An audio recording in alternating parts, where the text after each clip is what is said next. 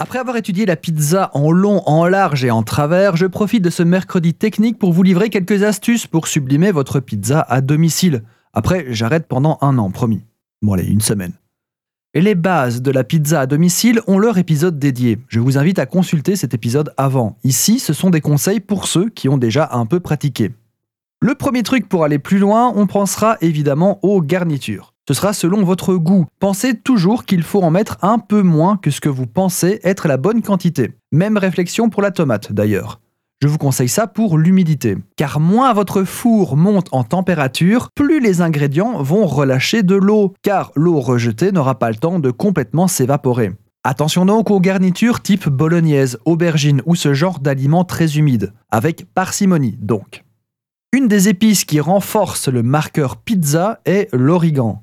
Vous pouvez le saupoudrer avant ou après la cuisson. Vous pouvez aussi en mettre dans votre coulis de tomates, même idée pour le basilic. Personnellement, je conseille de mettre le basilic après pour qu'il reste bien vert et bien frais, surtout dans un four domestique. Mais ça, c'est à votre convenance. Tant qu'on est à parler de la sortie du four, un trait d'huile d'olive sur la pizza ajoute beaucoup. La farine spécifique pour la pâte a déjà été couverte dans le premier épisode, mais il y a un type de farine qui, un peu comme l'origan, est un marqueur fort de l'identité pizzaiolique. Ce mot n'existe pas.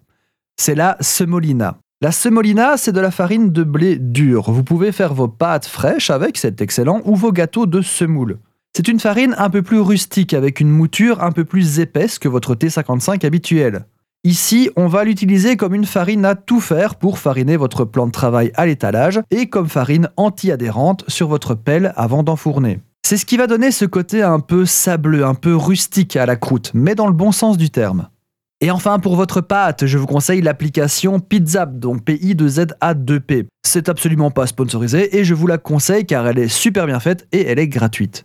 C'est tout simplement un calculateur pondérateur pour votre pâte. Vous pouvez inclure tous les paramètres, le nombre de pâtons, leur poids, le taux d'humidité, et l'application vous donnera les quantités d'ingrédients pour votre pâte. Pour vous dire, vous pouvez même encoder les dimensions de votre plaque et l'application vous donnera le grammage du pâton idéal. Donc pizza PI de ZA 2P.